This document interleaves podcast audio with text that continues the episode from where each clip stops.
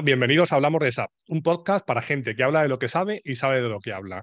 Hoy hablo con Didier Bueno, alguien a quien tenía fichado de redes sociales, pues por LinkedIn o por algún blog que tenía por ahí, aunque ahora nos contará él, pero realmente él está aquí porque le nominó Borja García. No sé si eso es un favor o es un poco una guarrada, ahora nos contará Didier.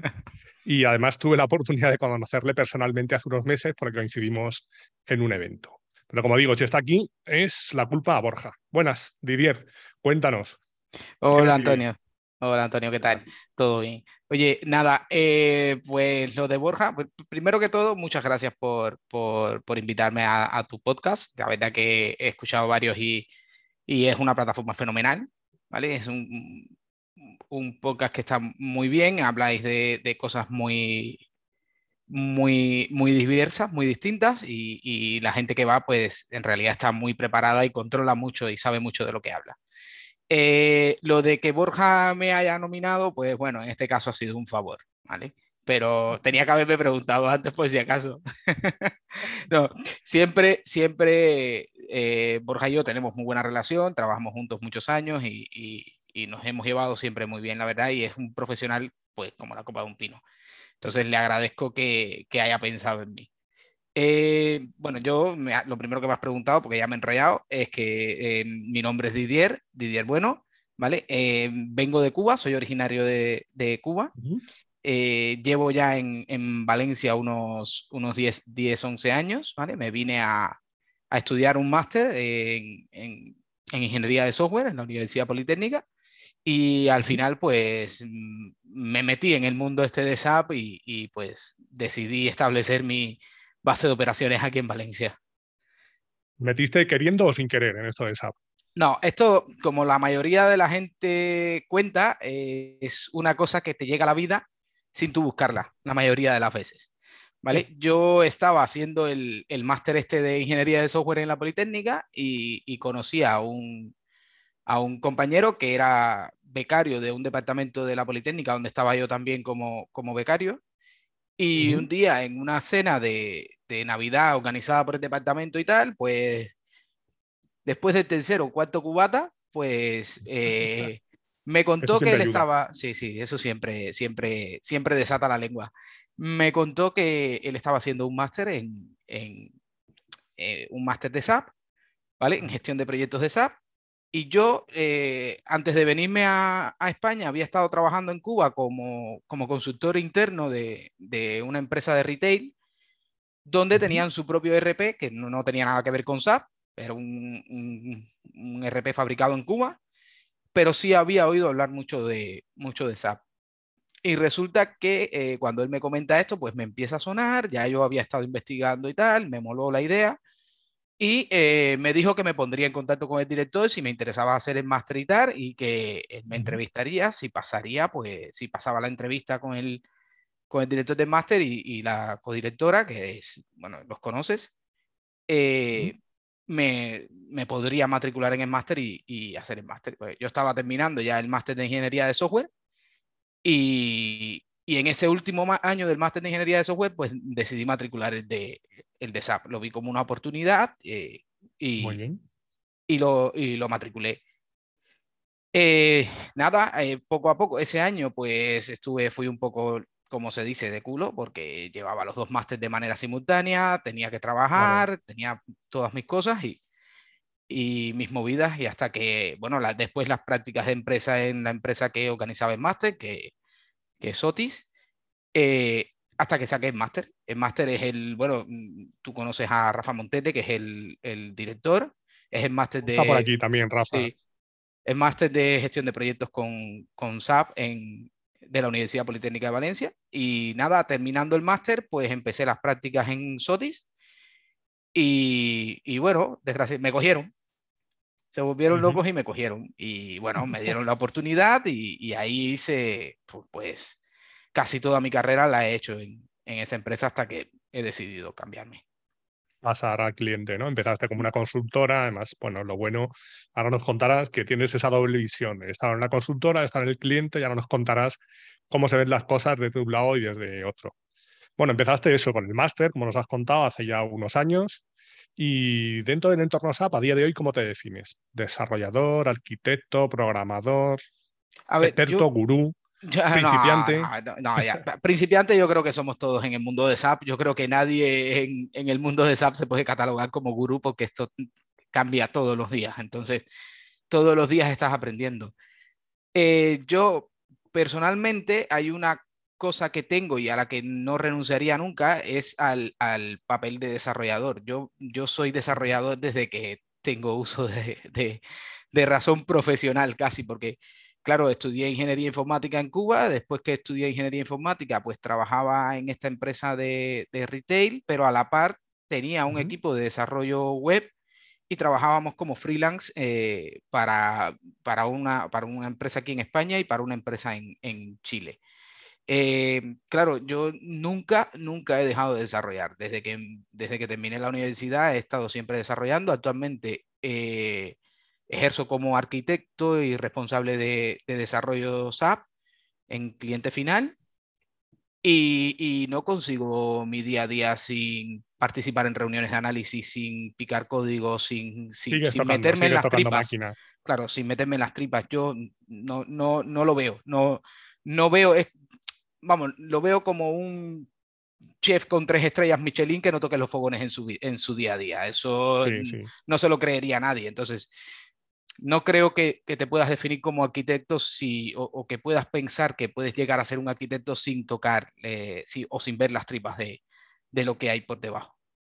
Entonces, conocer los cimientos bien, ¿no? Si no, no... sí, sí, no, si no, esto es estudiar todos los días, pero además ver qué es lo que hay hecho. Si no, no, no te puedes mover con, con cierta libertad. Le comentaba que yo te tenía localizado de redes y tal, porque si, bueno, publicas algo en LinkedIn y yo creo que estabas haciendo un blog también, que no sé cómo está ahora mismo. Cuéntanos dónde te puede encontrar la gente. A ver, mi, perfil de LinkedIn, vamos, si, si buscáis por Didier Bueno apareceré. Si, si, ponéis la palabra SAP, pues seguro que aparezco más rápido. y, y, y, tengo un blog que se llama programación-mediosap.com, programacionsap.com, que lo empecé con la idea de ir metiendo ahí las cosas raras con las que me iba tomando día a día. No, no, mi idea no era hacer el típico blog con, con explicando siempre lo mismo o, o por lo menos lo que yo pensaba que para mí era trabajo rutinario. ¿Vale? No, no, ¿Cómo construir un OData? Pues no, hay mil, millón y medio de blogs de eso. Era cosas raras que me iban pasando a mí que yo intentaba buscar referencias a eso. Por ejemplo, lo primero que me pasó fue con construcciones de BOPF y demás, de ABA Programming Model, que no estaba ni documentado. Hace dos años la documentación que había de eso era muy pobre. Ahora, hay, ahora está mejor referenciado dentro, de, dentro de, de, los blogs de SAP y dentro de la misma propia eh, librería de ayuda. Em, y claro, la idea era ir eh, poniendo cosas ahí que veía poco documentadas o que me costaba a mí encontrar. Lo que pasa es que ya después pues, lo he ido abandonando un poco y hace ya unos cuantos meses que no, que no publico día cosas nuevas. Sí, sí, sí. Es que, a ver, entre ser padre y trabajar, pues ya se te va el 90% de la vida. Entonces, pero bueno. Sí, sí, sí.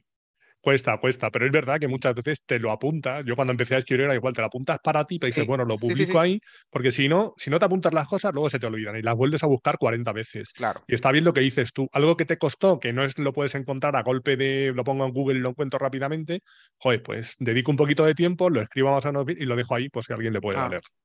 Lo que pasa es que ahora últimamente estoy usando mucho Notion y entonces tiro poco del blog. Lo que tengo que hacer es ya pasar en limpio lo que las guarradas que escribo que escribes en Notion y las fotos que te pegas, porque eso sí, las cosas que intento documentar, las intento documentar con muchas imágenes. Yo soy más, como me gusta más a mí a la hora de ver documentación y tal, buscar cosas que no me cuesten más de cuatro o cinco minutos leer, pues intento meter mucha imagen, no tirar tanto de vídeo y poco texto. Entonces... He visto, he visto algunos de los artículos y sí. tienes muchas imágenes y muy mm. señalado todo. Entonces, claro, eso da faena. Y esa faena es la que a veces el tiempo te, te, come un poco. Pero bueno, que sí, la idea es mantenerlo lo más actualizado. Ahora con Borja, que también lo tuvo abandonado un poco y ha empezado, pues ya me está picando y, y entonces como son un poquito competitivos, pues... claro, yo a todos, a todos los que sé que tenéis blog y están medio parados, os lo saco porque sé que así para claro, se reactiva. A, ver si nos movemos, sí, sí, que hay que generar contenido en español, en castellano, que, que hay muy poco, bueno, ahora está saliendo bastante, están surgiendo bastantes cosas, pero, pero sí es verdad que, la, el 99% de la documentación está en, en inglés. Entonces... Está en inglés. Y al final, entre todos, pues un poquito de cada uno, pues al final se va aportando contenido.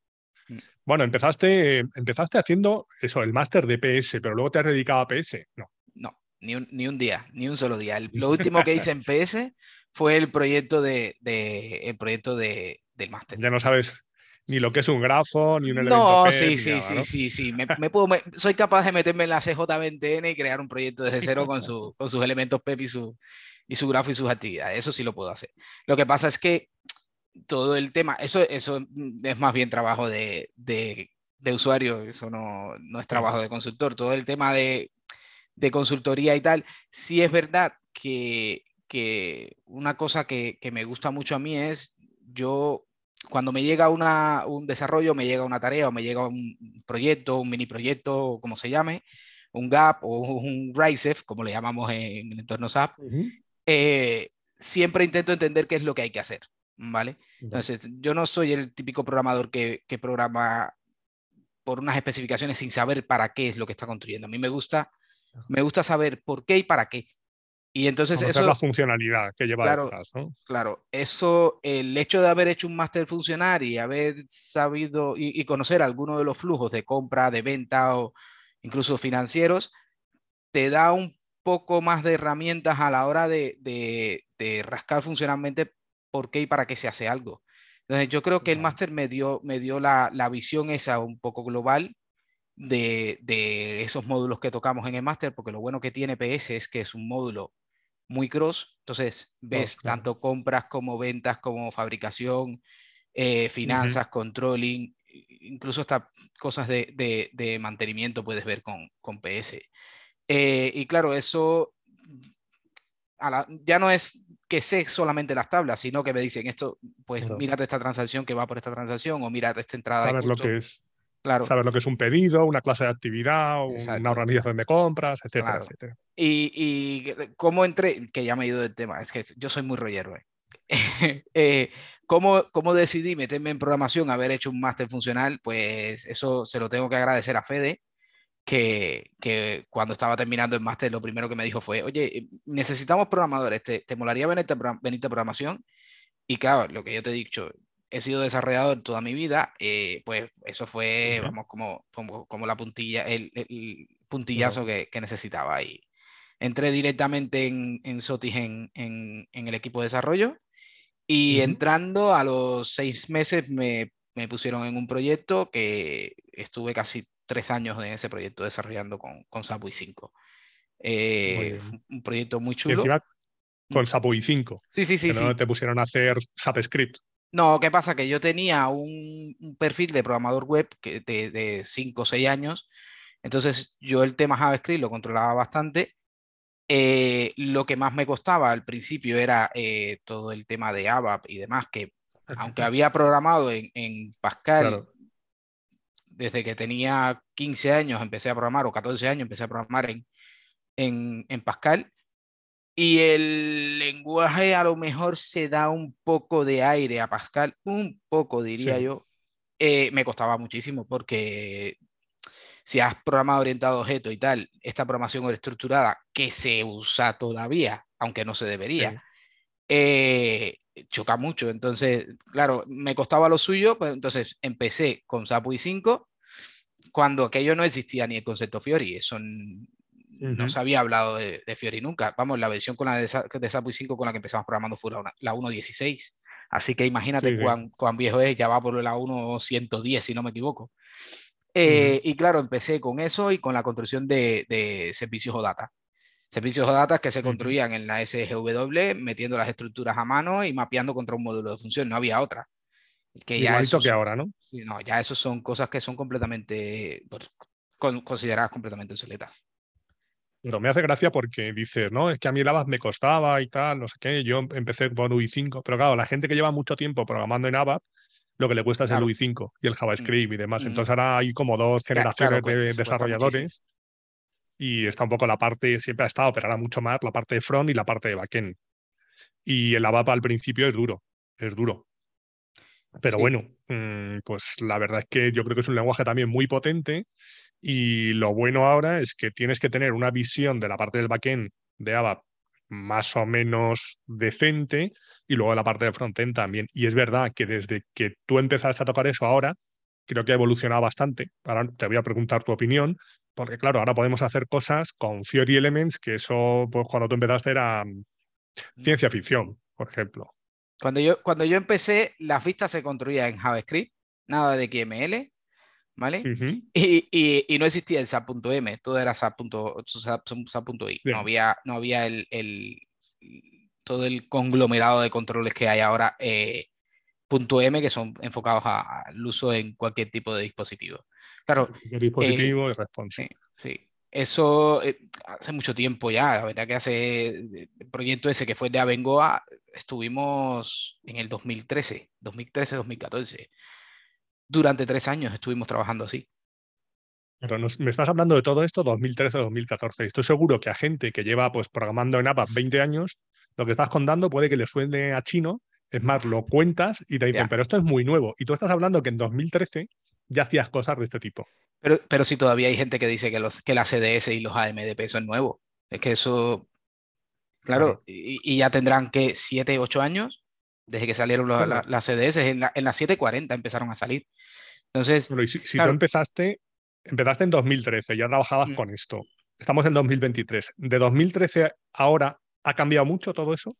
A ver, que se ha cambiado, ha cambiado muchísimo, ha cambiado muchísimo. Ya los, los ODATAs no se construyen de la misma manera, por ejemplo, lo que te comentaba de la, de la evolución de SAP 5, el surgir de Fiori 2, Fiori 3, eh, todo, toda la programación orientada a objetos que, si es verdad que no es nueva, porque orientado a objetos en, en, en, SAP ya lleva unos cuantos años, más de 10 años. Eh, toda la parte del New ABAP, que todavía le seguimos llamando New ABAP, pero es de la 740, que ya tiene 8 o 9 años. Entonces, claro, hay, muchas cosas que han cambiado. Lo que pasa es que lo que no conseguimos que cambie o lo que no se consigue cambiar es la mentalidad de muchos de los consultores y programadores. Es muy difícil sacarlos de, de, de esa zona de confort, sobre todo gente que lleva 20 años trabajando y programando de la misma manera. Si te metes en código de SAP, todavía hay muchísimo código. Vamos, el 90% del código está en esa manera de programar. Pero claro, porque lleva 40 o 50 años de código que no ha cambiado. Entonces, claro. En, S4 ya no. El código en S4. No, en S4, en S4 ya no, porque en S4, claro, ahora se, ahora se está se está, se está intentando potenciar mucho el, el, el, código a nivel de base de datos, el, push down o code to down, o code to, sí, push code to down, que es toda la lógica que antes hacías en ABAP, que metías dentro de un módulo de funciones, que te cogías y te hacías una select a la base de datos, te traías todos los datos que necesitabas, y después dentro de ABAP empezabas a hacer cálculos o a hacer operaciones y a descartar registros, todo eso ya SAP ahora, bueno, SAP ahora no, SAP desde que sacó HANA te ha dicho, ojo, esto no me lo hagas así, no te traigas un subconjunto de datos exageradamente grande para después hacerte otro subconjunto con datos calculados o con, o con, un, o con un pequeño porcentaje de esa información que te has recuperado. Es más eficiente que te bajes todos esos cálculos a la base de datos, porque ya esa base de datos es en memoria, la velocidad de procesamiento es muy alta, entonces, ya ahora, hoy por hoy, es más potente el servidor de base de datos, el servidor de gestión de base de datos, que el servidor de, de, aplicación. Entonces, no hagas esa lógica dentro del servidor de aplicación. Pues ahora mismo, mucha gente sigue haciendo esa lógica dentro del servidor de aplicaciones, sabiendo que lo que tienes es, HANA. Nos han dado la vuelta a la tortilla. Antes te decían, la base de datos hace de poco y tal, y todo en la capa de aplicación. Y ahora justo al revés. Pues como decías, hay gente que pasa a tener HANA como base de datos y sigue programando igual. Entonces eso no va a funcionar. Y sobre todo, yo digo, la gente que pasa a Long HANA ¿eh? y la gente que pasa a S4, te digo, mira, o te aprendes bien o entiendes cómo se modelan los datos con CDS, qué puedo hacer a nivel de base de datos, qué debo hacer a nivel de aplicación, o estás perdido. No ya porque tus desarrollos los sigas haciendo como los hacías antes, sino porque no vas a entender nada de lo que hace SAP. O sea, en el estándar todo está basado en eso que estás contando. Modelar datos y tratar los datos vía CDS, comunicarme vía OData, etcétera. Y tengo que saber cómo lo está haciendo SAP. Luego ya cambiaré yo a hacerlo, a hacerlo así, poco a poco. Porque es verdad que el cambio, bueno, pues al final nos cuesta. Decías de la programación orientada a objetos. Hay gente que sigue trabajando en programación estructurada y la programación orientada a objetos en APAP lleva, no sé si del 2003 o 2008, o mm. sea, un montón. Decías más de 10 años, lleva casi 20. Pero hay gente que sigue haciendo sus programas con sus módulos de funciones en lugar de utilizar clases y objetos, porque sigue funcionando también. Pero claro, SAP no hace eso. Y eso en S4 HANA, todos los desarrollos, cuando tú quieras tocar algo del estándar, entenderlo, ver qué está haciendo, como no entiendas el modelo de datos, que estás perdido. Sí, yo creo que. ¿Cuál crees? Yo, creo que. ¿cuál crees que es el mayor reto que tiene por delante todos los desarrolladores del mundo SAP? A ver, eh, hay una deuda técnica que tenemos o que, que, tienen sobre todo los desarrolladores que llevan muchos años en SAP y es lo que estabas comentando, el tema del modelado de datos. En SAP yo me acuerdo que una de las primeras cosas que me enseñaron a mí cuando, cuando, cuando empecé con ABAP fue a construir una tabla en la S11, ¿vale? Eh, te metías, eh, definías tu clave primaria, tal, un modelo de, vamos, cabecera posición, de cualquier cosa. Vamos, a, vamos a ponernos el, típico, el típico eh, BKPF BC. Va. Cabecera posición, una tablita que íbamos a construir, una cabecera posición. Yo digo, va, construimos las dos tablas, tal, y, cuando me voy a, a, la tabla de posiciones, me voy a hacer una, una clave, clave extranjera, una clave foránea a, la a, la tabla cabecera. Y, y, vamos, el programador se pone las manos en la cabeza y me dice, ¿pero qué haces? ¿Pero qué haces? Y yo, hostia, hay una relación aquí de uno a muchos, de una tabla a la otra. Joder, por lo menos una, una clave foránea. Y me dice, no, no, no, no, eso en SAP no, no existe, eso no, eso no se hace, eso, no se hace. Y yo, bueno, va, no lo hago. Y, y, así estuve, y, de verdad que no lo hacía, nadie lo hacía, eso no lo hacía ni datos. Tú te pones ahora a, mirar, a mirar modelos relacionales en, en SAP y eh, exceptuando los estándares, la mayoría de los Z nadie pone una clave foránea. Y eso a la hora de acceder y de generar índices y demás por debajo es mucho más eficiente y mucho más rápido. Entonces, esa deuda la tiene muchísima gente. Claro, eh, cuando te pones a construir una base de datos, una, perdona, una CDS, y no conoces de eso, pues em, empiezas mal. Entonces, lo que me preguntas, los retos más grandes que tienen los programadores y lo que yo recomendaría a los programadores que se centren es en aprender tecnología S4 HANA. Eh, tecnología que se ha creado para ese sistema, ¿vale? Porque al final, si es verdad que la base instalada en R3 es muy grande, pero al final van a tener que ir yendo hacia eso. Yo, si no sabes CDS, si no sabes, vamos a hablar de AMDP SQL Script, aunque eh, es peligroso y hay que saberlo usar muy bien, ¿vale? El SQL, el, el, AMDP es fácil, sencillamente fácil aprender a hacer un AMDP, pero como no lo sepas usar bien, la puedes liar mucho, ¿vale? Puedes hacer, puedes conseguir... para el que no sepa, es procedimiento de base de datos. Sí, sí, un, es un procedimiento, de base de datos gestionado desde ABAP.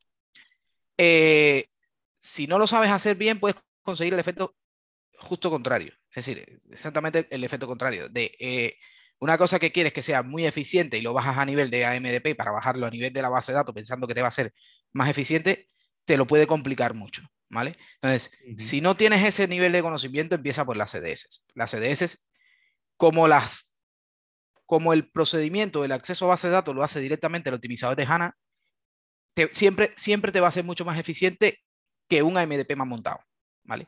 Si el AMDP lo consigues hacer bien, entonces sí, sí, sí, porque te creas un conjunto y haces todo lo que quieras hacer bien hecho, ¿vale? Pero si no tienes un conocimiento eh, avanzado, pues empieza por CDS. Las CDS, a menos que la hagas muy mal, porque se puede hacer mal, sí, como, todo, también. como todo, a menos que la hagas muy mal, eh, es mucho más eficiente, ¿vale? Eh, y lo otro, lo otro que, yo, eh, que yo recomiendo que, que aprendan es construcción de datas. A mí, a mí ahora mismo me llegan muchísimas peticiones dentro del proyecto en el que estoy de APIs, de, de servicios o datas para aplicaciones Fiori, de, vamos, todo lo que requiera integración, la manera más eficiente de hacerla es a través de ODatas. Entonces, en OData hay seis o siete maneras diferentes de construirlo. Entonces, si no sabes, Si no sabes ni una, pues complicado. Si no te la sabes toda, pues es complicado sacar un OData eficiente. Porque el, problema de OData es que entre todos los metadatas que mete y demás, el costo es el, coste de procesamiento es un poquitico más alto que, una, que, una, que una llamada a un módulo de funciones o un RFC. Siempre, siempre, siempre consume un poco más. Ahora sí es verdad que con OData versión 4 el tema ha cambiado mucho y, ya han mejorado mucho porque se eliminan metadatas y, cosas que estaban en, en OData versión 2 que, que influían en los tiempos de procesamiento. Pero vamos, hay que empezar con OData. Si, si, si no conseguimos meternos en ese mundo de, de HANA eh, y de, y de, la, y de la generación de servicios eh, REST o data para, para, para, el consumo desde, desde apificado o desde aplicaciones de tercero, incluso desde aplicaciones Fiori, vamos mal, estamos muertos. Vale. Bueno, a ver, para la gente que se pierda, CDS, Core Data Service, eso me sirve para modelar, ¿no? Eso te sirve para muchas cosas. En realidad, yo, por ejemplo, no te diría, montate un, una CDS para hacer una consulta a, a, la BKPF y traerte con un join con la BC cuatro campos. Eso no le veo mucho sentido que te montes una CDS para eso. Primero, ¿Sabes por qué no haría yo eso? ¿Sabes por qué no? porque utilizaría un CDS estándar que ya tienes. Claro, primero, busca que hay CDS estándares a saco en el sistema. Muchísimas, pero muchísimas. ¿Vale? La otra es que muchas de las CDS estándares, la exposición de campo la hacen con asociaciones. Entonces, a la hora de traerte el campo de la asociación, es un pelín más complicado que hacerte un, un inner join entre dos tablas en una select. Si tú te vas a hacer en, en ABAP una select para traerte cuatro campos, pues no te rompas la cabeza con una CDS. Ahora, si necesitas un modelo de datos como Dios manda, tira siempre de CDS. Si lo necesitas para OData, si lo necesitas, por ejemplo, nosotros lo, usamos mucho para, para, DRF, eso no, no, sé si te suena, pero es, es, eh, réplica de, réplica es un sistema de réplica de datos que tiene S4 HANA, ¿vale? que, es, que, es, que viene con el MDG. Eh, lo usamos mucho para eso, lo usamos para apificado, que casi siempre las API las construimos con OData, como hace SAP ahora mismo en todo su, su API estándar, que está casi todo construido con OData. Eh, y, y, claro, en desarrollos donde tienes que hacer consultas complejas, pues es mucho más eficiente montarte una CDS. Si vas a hacer cálculos de campos, sobre todo campos calculados, si es para exponer cuatro campos que están persistidos en la base de datos, pues bueno, yo te digo que lo que te sea más fácil. Ahora, si vas a hacer cálculos de datos, lo montas todo en la CDS porque tienes muchas más funciones y, si, y si puedes mezclar CDS con AMDP, pues ya es la bomba. consejo sería siempre hacerlo todo vía CDS, simplemente para acostumbrarme y sobre todo porque SAP lo hace todo. Todo con CDS. Sí, sí, sí, sí, O sea, en SAP, en ese 4 ya no te vas a contar un select a una tabla. Vas a tener siempre select a CDS. A CDS. Porque luego al final. a, lo bueno function, que es más o menos parecido. Claro, hay que conocer la base porque mencionabas que puede tener asociaciones y tal, pero lo bueno es conocer la base de cómo está montado, que es una asociación, y de verdad que yo creo que si conoces bien la base, cómo buscar los CDS estándar, es todo mucho más sencillo. Yo alguna vez hago algún ejemplo de dime una tabla de las estándar de cualquier módulo y yo te hago una aplicación Fiori en media hora, porque sé localizar el CDS, luego le paso el OData, y ahora vamos al siguiente concepto. OData al final, ¿para qué me sirve? para intercambiar información. O data, o data, cualquier cosa que quieras, eh, cualquier información que quieras sacar de SAP, ya sea con una aplicación Fiori o con una API, tienes que hacerlo con OData. Bueno, la mejor manera es hacerla con OData. ¿Qué pasa con OData? OData es un estándar de, de Microsoft que SAP se lo ha pedido prestado porque es open source.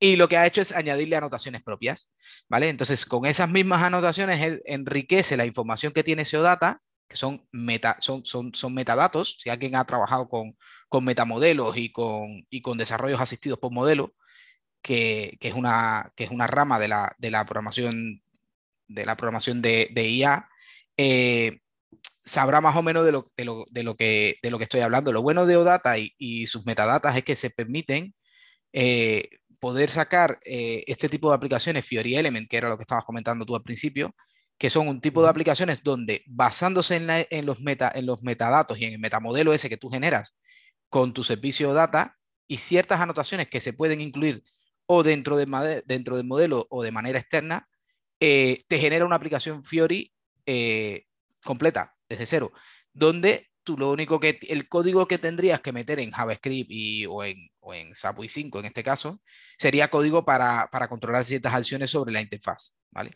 O sobre, o sobre los datos que estás mostrando. Pero la base, la de construirte la base, el, el 90% lo puedes sacar con, con, con anotaciones. Y si te vas ya a RAP y, y RapCap, ¿vale? Pues la programación ya casi toda la haces dentro de, dentro de las dentro de la CDS con sus behavior y demás, con su, o, o, si te vas a, a BOPF, con la versión anterior de RAP, como digo yo, eh, ya es igual un business object donde tienes que, que programar acciones y, y demás, que, la, que, lo haces todo dentro del, dentro del, del, objeto que se genera a partir de la CDS. Eh, además de eso, pues todo esto, todo esto que te comentaba de la lógica de, de campos calculados y demás, te permite poner información mucho más fácil en los servicios uh -huh. OData. Entonces, yo, la, si es verdad que los ODatas no se construyen solamente a partir de, de CDS, sino hay otras maneras uh -huh. de construirlo, sí. pero siempre recomiendo que si se puede hacer por CDS, se haga por CDS. ¿Vale? O sea, el, Entonces, el, el, primer paso para la gente que se quiera empezar a meter en esto, aprende a diseñar un CDS. ¿A cuál? aprende a cómo generar una data de ese CDS y después construye una aplicación que consuma ese data. Yo creo que hay muchos tutoriales en developer.sap.com mm. en el que te cuentan eso paso a paso de manera más o menos sencilla. Y una vez que tengas la base ya, te empiezas a complicar la vida. Porque lo que no puedes pretender es pasar a construir la mega aplicación en UI5 mmm, después de hacer un batch input. Entre hacer el batch input y la mega aplicación UI5 hay unos pasos ahí intermedios que tienes que aclarar ciertos conceptos, creo, ¿no? Sí, sí, sí. A ver, eh, es lo que es, es, lo que tienen que quedarte claro todo, toda esta forma de, utilizar la, las herramientas, porque es que si no, hay mucha información que puedes perder por el camino. Hay, hay muchos tutoriales, muchas guías y muchas eh, y mucho, y mucho material de formación, y yo creo que, que los desarrolladores deberían aprovecharlos, porque es que si no los aprovechas, pues no, no, no tiene mucho sentido que existan si no van a ser consumidos. Personalmente, ¿cómo te has ido preparando para todo este cambio, esta evolución que ha habido habiendo? A ver, yo muchas, mu muchas cosas me las he preparado a pura hostia. Es decir, eh, cuando uh -huh. entré en, en, en, el proyecto este de Abengoa que te comentaba, pues sí, sabía programar eh, JavaScript y había trabajado con, con frameworks y, y, tal de JavaScript, pero SAP 5 no lo había visto en mi vida. Y claro, fue haciendo, haciendo y rompiendo, sin miedo a romper. Lo que, lo que no se puede tener en la vida es miedo a romper, eso yo lo tengo claro. ¿vale? Entonces. siempre eh, en desarrollo, ¿no? A romper sí, sí, en producción. En desarrollo. Ya romper en productivo ya es un poquito más, más arriesgado, te pueden contar la cabeza. Eh, pero bueno, en desarrollo, siempre que. Y lo bueno que tienen todas estas herramientas que en aquella época se programaba en Eclipse, tú podías programar en Eclipse sin desplegar, probarlo. Entonces, claro, vas programando, vas probando y vas aprendiendo mucho material en aquel.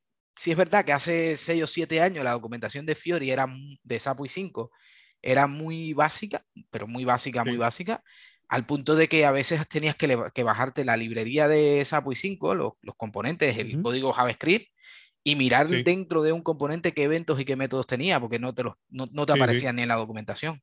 Y eso lo he tenido que hacer muchas veces. De hecho, actualmente con las Fiori Element, muchas veces los hago para, para sacar de, ostras, ¿cómo hace esto el Fiori Element? para, no tener, para no tener que hacer claro. yo esta misma lógica en mi aplicación eh, custom. Claro.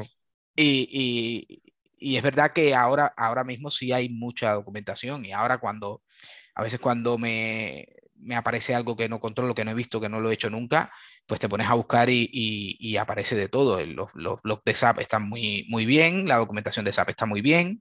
Sí. He hecho algunos cursos de, de OpenSAP que, que están bien, lo que pasa es que están, algunos están muy enfocados a alguien que tenga un conocimiento ya básico del, del sector y hay otros que están claro. muy, muy hechos para gente que no tiene ni la más remota idea. Sí. ¿Vale? Pero bien, ahí sí es verdad que curso de SAP oficial no, ah, sí, hice uno de, de KPI, de esta de analítica embebida, ¿vale? Sí. Que lo hice cuando entré en el proyecto de, el proyecto de Mercadona, que es donde trabajo actualmente.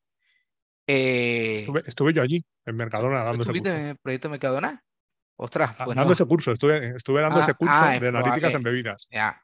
A mí, a mí es que al final me lo dio, eh, me lo dio uno que estuvo en el, uno que estuvo en curso. Es decir, no lo, no lo recibí yo directamente.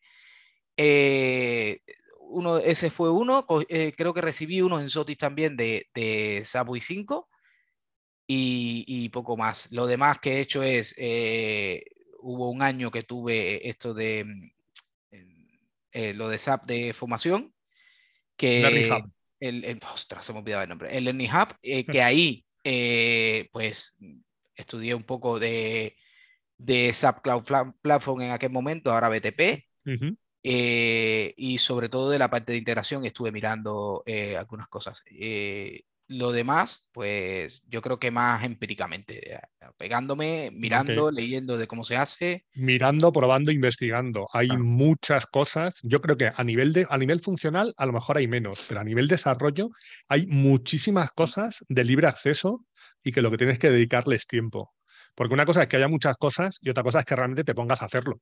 Porque tú puedes tener mil cursos localizados o mil tutoriales, pero si no los haces, no aprendes. Claro. Sí, sí, no, a ver, lo que hay es que sacar tiempo para formarte. Si no, si no, si no tienes tiempo para formarte, pues mal vas, porque por mucha documentación que tengas disponible y, tal, pues tienes que sacar algún tiempo para, para formarte. y al final, al final, tú has estado en consultor, ahora estás en cliente. ¿Tú cómo ves el mundo SAP en general? En las consultoras, en los clientes del propio SAP. ¿Tú crees que estamos preparados para todos esos cambios S4 que están por venir? Ni de coña. Ni de coña. No, Ni de no, coña. no están preparados los clientes, no están preparadas las consultoras. No, yo creo que mi visión, mi visión es esa. Mi visión es que todavía hay que concienciar mucho a, a, mucho consultor, no la mayoría, pero hay mucho consultor que hay que concienciarlo en la nueva manera de trabajar. ¿vale?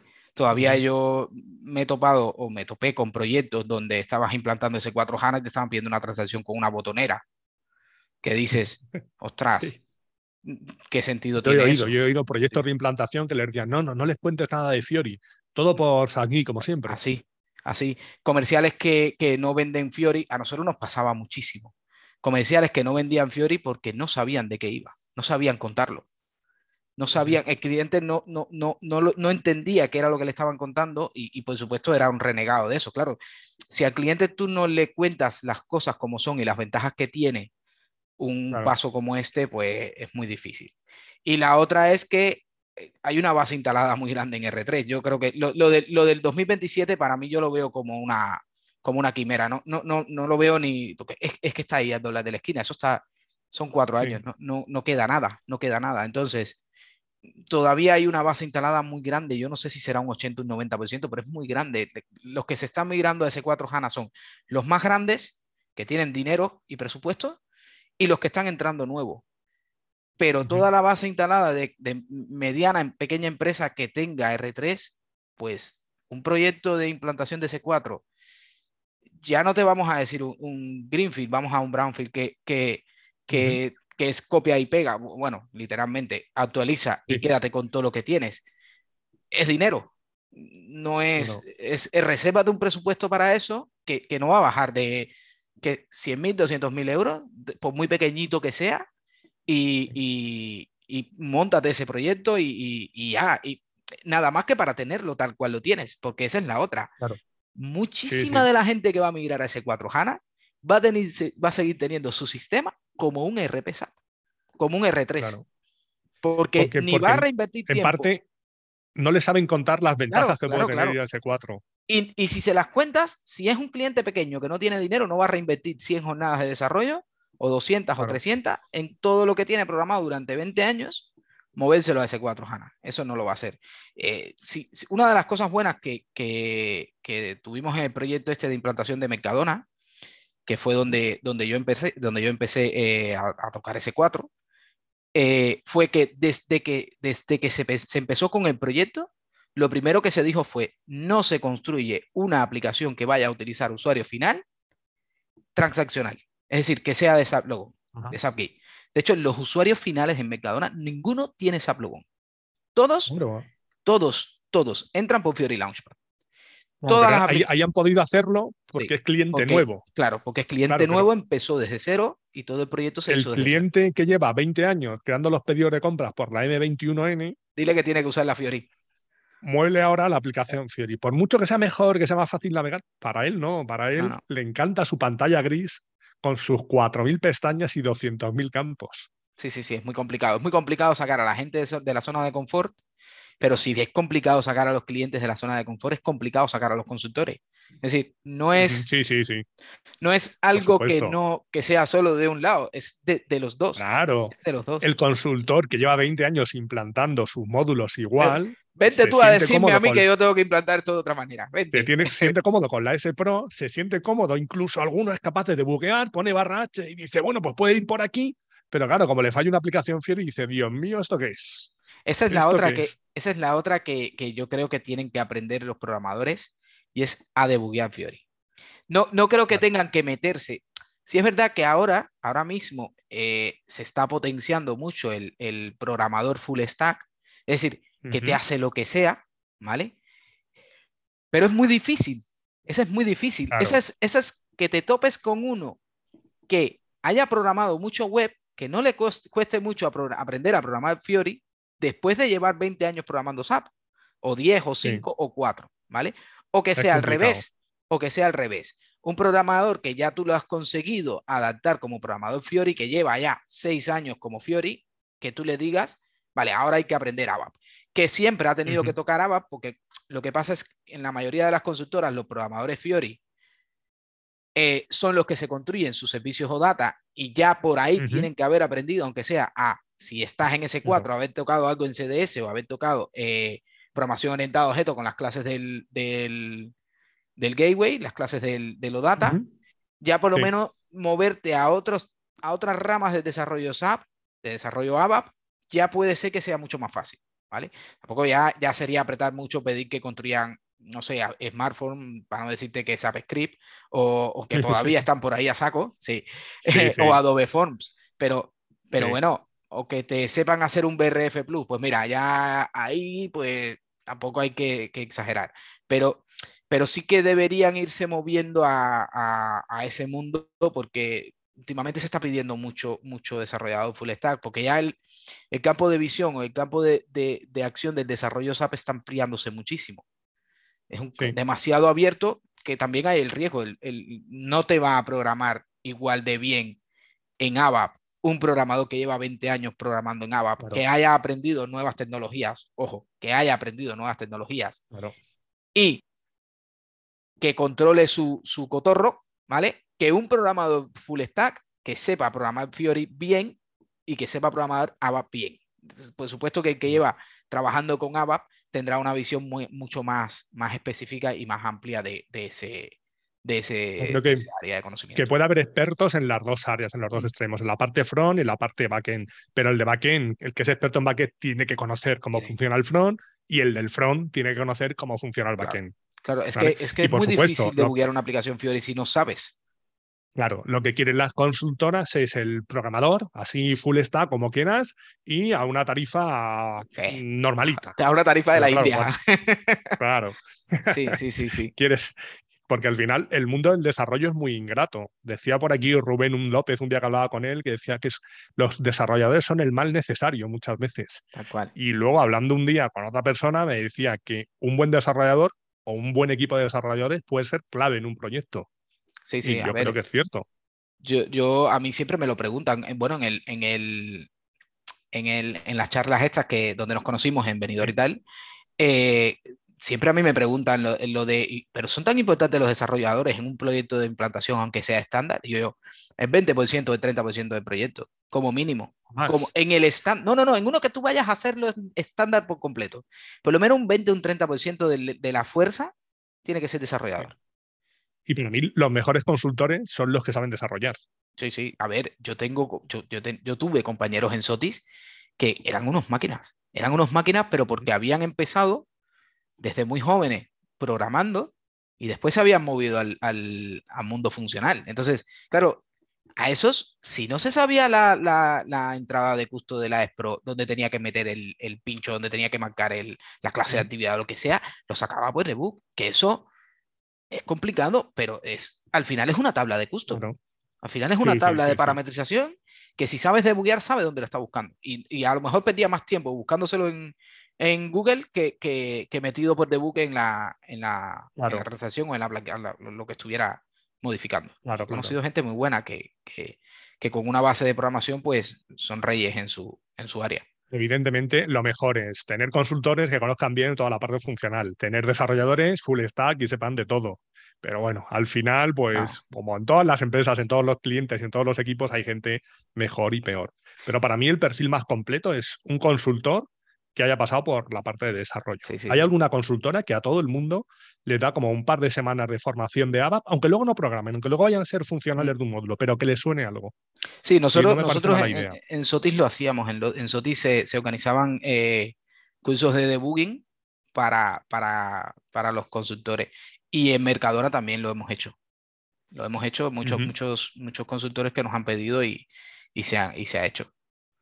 Bueno, ¿Y cómo se ven las cosas desde una consultora y desde un cliente? ¿Son muy distintas o son parecidas? A ver, a mí cuando, cuando dije que me iba a cliente final, se lo dije a mis amigos y bueno, a mí, mis amigos, bueno, como te digo, al venir de Cuba, pues vine de Cuba, empecé en SAP, pues la mitad de mis amigos fueron compañeros de trabajo. Entonces, cuando se lo comentaba a mis amigos, eh, me decían, ¿te vas a cliente final, tío? ¿Te, pero te vas a aburrir como una ostra, no vas a parar, no sé qué, se te va a acabar la...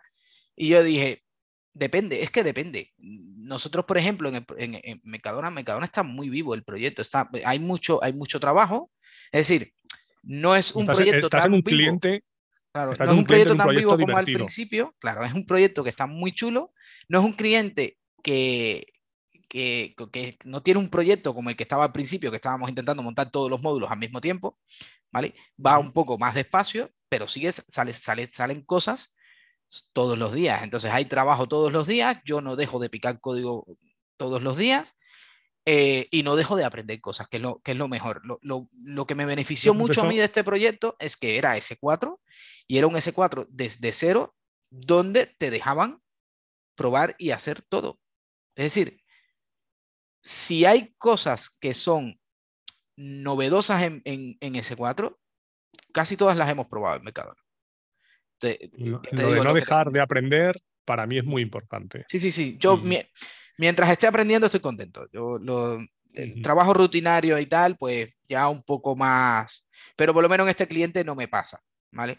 Mm. Y, De hecho, en consultoras no me pasaba, en consultora no me pasaba, pero sí hubo una época, por ejemplo, en la que, eh, que así fue como me empecé a meter en el mundo ABAP, que como, como Sapui 5, como Fiori, no se vendía tanto, no se comercializaba tanto, te estoy hablando de hace seis años, que era muy Sí. difícil colarle un proyecto de Sapui 5 a un cliente porque no lo conocía, porque lo, lo que, te, lo que te Ujú. venía contando de antes, eh, a veces eh, eh, estábamos y, y haciendo o proyectos internos o, o- o- o- o formándonos, estudiando o leyendo porque no había faena.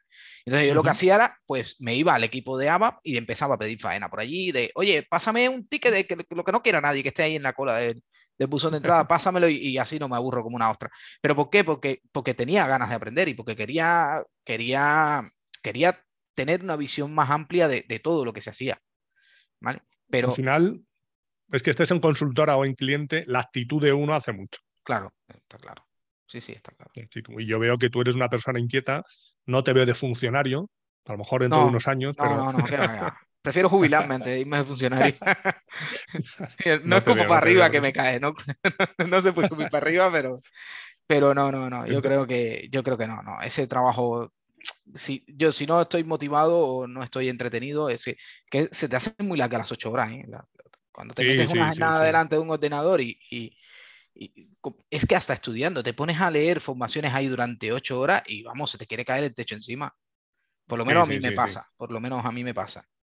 Sin embargo, si, estás, tener- si estás haciendo, pues Hay que tener alicientes, incentivos que te motiven, porque si no, sí, ir a trabajar sin ganas pues, es de, No, de lo peor del mundo. vamos, es una tortura. sí, es- estoy de acuerdo. Bueno, pues entonces está claro que 2027, como dices tú, está ahí, es mañana Ah, y que la gente se, se tiene que poner las pilas.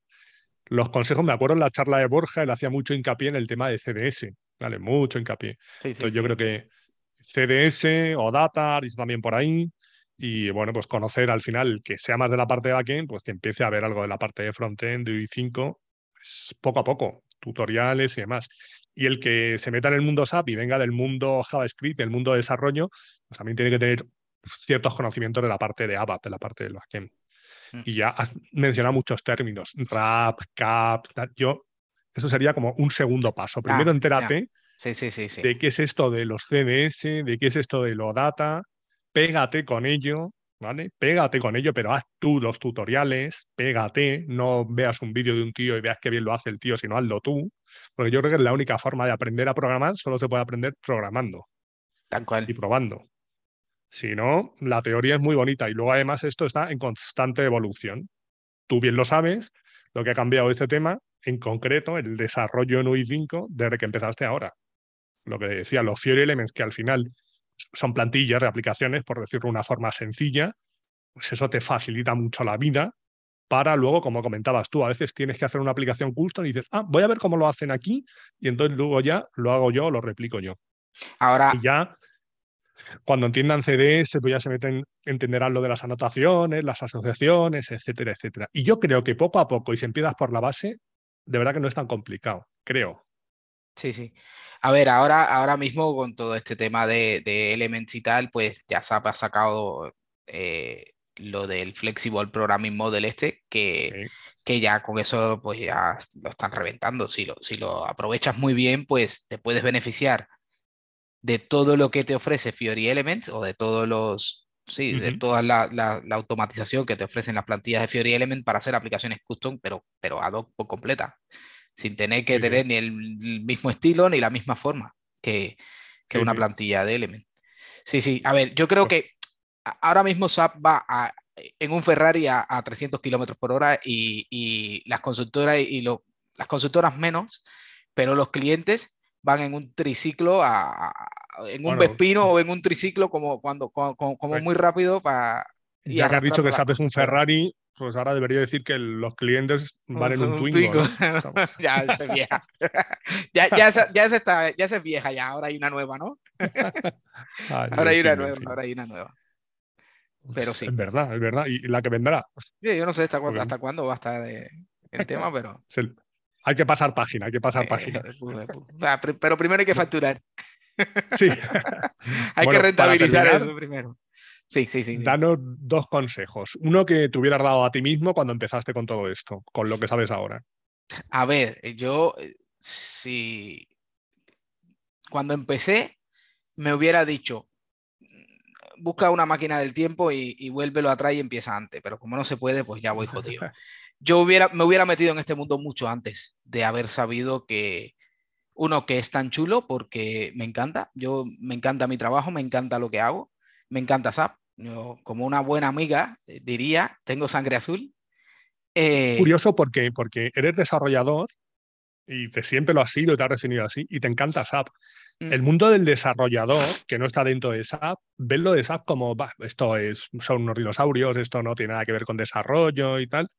Entonces, está como mal visto, está como algo anticuado. Entonces, tú, un desarrollador, no, no se va a plantear nunca meterse en temas de desarrollo SAP. Ya, eso de hecho me pasó cuando estaba haciendo el máster de, PS, que estaba en el, en el, departamento este de informática, de la beca y tal, pues otra, un día se me ocurre, le digo a, Rafa, oye, dame unos flyers y tal, que voy a dar un poco de, voy a repartir un poco de publicidad del, del máster en el departamento de informática, a ver si fichamos algún informático y tal, para en la siguiente edición, de hecho ya había terminado el máster. Y, y me dice, bueno, me fui a repartirla tal y, ah, puedo, haber, puedo haberme topado con tres o cuatro compañeros en la que le decía, oye, esto está muy guay, tío, esto está muy bien, esto además tiene mucha salida, tiene mucho movimiento. Me decían, no, terminando la carrera de informática, dice, ¿para qué? Si yo termino la carrera mañana y ya estoy trabajando de programador en Java y, las empresas me, se van a pelear por mí. Y yo, bueno, vale, no, son enfoques diferentes. A ver, a mí me gusta mucho, la verdad es que yo, una de las cosas muy, muy, que, me gusta mucho de, desarrollar para SAP es que estás desarrollando para cosas que le ves eh, utilidad o funcionalidad dentro de un modelo de negocio de una empresa, un modelo de negocio empresarial. Eh, que muchas veces a veces los programadores o los desarrolladores desarrollamos cosas que no sabes ni quién las va a usar, ni cuándo las van a usar, ni, ni si las van a usar. ¿vale? Y en SAP, pues es un poco más, más cerrado, más específico, y de normal cuando se construye algo es porque se usa de verdad. Y además te da una, una, visión muy global de cómo funciona una empresa, ¿vale? que, que, en otros pues sectores es más difícil. O por lo menos de donde yo venía. Que era pero sí sigue habiendo esa, a la hora de captar personal técnico es complicado. porque a la gente le mola más eso, pues yo que sé, Amazon, Google, etcétera, le suena más. Cuesta muchísimo. vete a programar Spotify, Uber, empresas tecnológicas, no, lo ven como eso, dinosaurios y tal. No, eso es mm. software empresarial y tal, yo, pero si el mundo funciona basado en, ese software empresarial. por las empresas. Sí, sí. Muy bien. Y eso, un consejo que le darías entonces ahora a alguien que quiera empezar en SAP ahora? ¿Cómo empieza? Que empiece cuanto antes y que si se puede meter en alguna formación que eh, acabe haciendo prácticas, porque tú sabes que meterse en este mundo es complicado. O, tienes mucha suerte, porque yo sí es verdad que conozco a, muchos desarrolladores que empezaron eh, en la consultora o en la consultora en la que yo estaba como prácticas de la universidad sin haber estudiado nada de SAP, es decir, fueron, eh, tenían un programa de colaboración con la universidad, fueron, cogieron a 10 y se los llevaron a la empresa a programar. Y han salido muy buenos programadores de ahí. Pero esos fueron unos que estaban en el momento y en el lugar adecuado y que además dijeron, vale, me mola eh, la idea de meterme en este mundo, porque es complicado que eh, haya gente que se decida por este mundo sin conocerlo. ¿Vale? Entonces, ¿Qué le recomendaría? Uno, que intente pasar algún curso que tenga eh, una base de práctica o un periodo de práctica en alguna consultora, porque si no, entrar así de pum a una consultora es muy complicado, ¿vale? Y que se esfuerce lo más que pueda. Que se esfuerce lo más que pueda. Porque... Siempre que es complicado entrar, pero también es complicado salir luego. ¿eh? Sí, sí, sí. A ver, una, no, no, no, una vez entras no sale. Yo conozco muy poca gente que ha dejado la consultoría. Sí que conozco algunos que ha dejado la consultoría o la programación en SAP para dedicarse a otra cosa, pero son los menos, vamos. Sí, sí, sí. Muy poca gente. La gente se suele mover de una consultora a otra. Vamos, aquí sabes que esa es la vida del consultor. Eh, se cambia mucho entre, entre consultoras. Se va a cliente final o incluso que vuelve de cliente final. Conozco muchos que se han ido a cliente final, han vuelto, se han vuelto a ir, se han vuelto, se han vuelto a ir y hasta cuatro o cinco veces. Y, últimamente yo estoy viendo también movimientos entre clientes, que digo, bueno, ya hay tan poca gente, porque es verdad que hay poca gente en el mercado, que ya los clientes, están robando gente de unos a otros. Hasta los clientes ya, ya no es algo eh, intrínseco de las consultoras lo de robarse consultores. Eh, ya los y gente que tiene procesos, procesos de selección abiertos durante meses y no son capaces de cubrir los puestos. Tal cual. bueno. Sí, sí, es complicado y ahora mismo y con los técnicos mucho más. Con los perfiles técnicos muchísimo más. Sí, sí, sí. Más ahora que, mm, oye, o teletrabajo o no me interesa. Sí, sí. Si además tengo inglés, mm, puedo teletrabajar para ti, pero también puedo teletrabajar para Estados Unidos, que la tarifa es un poco distinta. Entonces el tema de captar talento está complicado. Sí, es complicado, es complicado. complicado. eso, eso, es una de las cosas por las que te digo que ni de coña llegamos al 2027. Porque no hay recursos suficientes para instalar toda la base eh, instalada en R3 como para actualizarla a S4. No hay recursos para eso. No, no, no lo veo que en cuatro años salgan la cantidad de personas que se necesita para hacer ese. ¿Qué va a pasar? Que los más pequeños y los que puedan pagar menos, pues se van a ir quedando detrás. Y se van a ir quedando detrás y va a llegar el momento en que solamente estará en S4 aquel que haya podido pagar la mejor tarifa a las consultoras, porque va a llegar en el, el momento, ahora no, a lo mejor de aquí a uno o dos años, que las consultoras empezarán a rechazar proyectos y a escoger, a escoger con pinzas aquellos que les convienen más, más económicamente, los que sean más jornadas facturadas, los que tengan una mejor tarifa e incluso entiendo que empezarán a subir las tarifas. Porque si ya estás pagando... Se está subiendo algo las tarifas. Ya se está pagando una bestialidad por, por, los consultores. Ya los consultores ahora mismo están cobrando pues, probablemente un 15, un 20% más que lo que, que cobraban hace un, poco, un par de años. Se están subiendo algo, pero los clientes grandes, grandes todavía no son conscientes e intentan jugar de no, yo te doy volumen y tal, no sé qué, porque yo soy el nombre que quieras poner de un cliente grande. Ya, pero es que no tengo recursos y por mucho que tú seas, no tengo recursos mientras más grande, peor. Mientras más grande, peor. Porque vas a necesitar un equipo mucho más grande. Y mientras más años tengas también. Si tú eres uno que te montaste el RP en los últimos cuatro o cinco años, pues bueno, a lo mejor sí, pero si te vas a uno de esos grandes que están en los top 10, que lo tienen hace 20 o 30 años, pues ya dirás tú cuando, cómo miras eso. ¿Cómo haces un... primero, dile que le quieres hacer un greenfield para que veas lo que te dicen. Claro. Sí, sí, sí. Y luego el brownfield al final también dices, bueno, mm, de verdad voy a mantener toda la mierda que tienes, que llevas arrasando 15 años en el nuevo sistema, no tiene sentido. Pero claro, para limpiar esa mierda tienes que trabajar mucho antes. Y eso te cuesta mm, tiempo y el tiempo, se traduce en pasta. Tal cual. En fin. Bueno, ya veremos por dónde salimos. Sin trabajo creo que no vamos a estar. Y cuéntanos cinco cosas personales para conocerte un poco mejor. Un libro y un autor que te gusten. A ver, eh, libros, si te digo, si, si no te miento, los últimos libros que me he leído, la mayoría son técnicos. Voy muy perdido con el tema. Sí es verdad que de joven y, de niño leía muchísimo, me gustaba muchísimo leer. Eh, y tengo, eh, tengo autores que siempre me han gustado, que me han marcado y tal. Y uno de ellos es un autor cubano que se llama Leonardo Padura, que escribe novelas policíacas. Muy bien. Ahí no son gran cosa. Bueno, creo yo, no, no, mentira, que no me oiga para durar. Está muy guay. Eh, eh, a mí me entretiene muchísimo, es el tipo de literatura que es refrescante. ¿eh? a lo mejor para alguien que no, no, conoce mucho Cuba y tal, puede entender que tenga un gusto raro, ¿vale? Pero si has vivido o conoces de Cuba y tal, pues escribe muy bien y, son, son muy frescas, son novelas frescas. Probaré alguna vez, por ese tipo de literatura a mí me gusta también. ¿Una película o una serie? A ver, película. Eh, a mí me gustan mucho la, los dramas bélicos, las películas estas de la Segunda Guerra Mundial, de cualquiera. cualquier, cualquier drama bélico me gusta mucho. La película que más veces he visto, y porque me gusta, y eso que es larga, que es tocha, es eh, Zapato Soldado Ryan todo, para mí todo lo que haga Tom Hanks, todo, yo creo que pocas películas he dejado de ver de él, me gusta todas, todas las que hace son muy buenas, pero Salvando tu soldado Ryan es una película que he visto, repito, es entretenida, aunque es un, El inicio de la película es increíble, ¿eh? Sí, sí, sí, eso para mí es lo mejor que tiene la película. Muy bien. ¿Y una canción o un grupo? A ver, eh, aunque no lo parezca, me, me gusta mucho el rock. Eh, soy de los rockeros de los 90-2000, de el heavy metal un poquito más clásico. Mm, y un grupo, pues Metallica, tiene la culpa mi hermano, que con 10, 12 años me puso un día unos cascos con, con, con, con un par de canciones de Black Album y, me puso también Juan.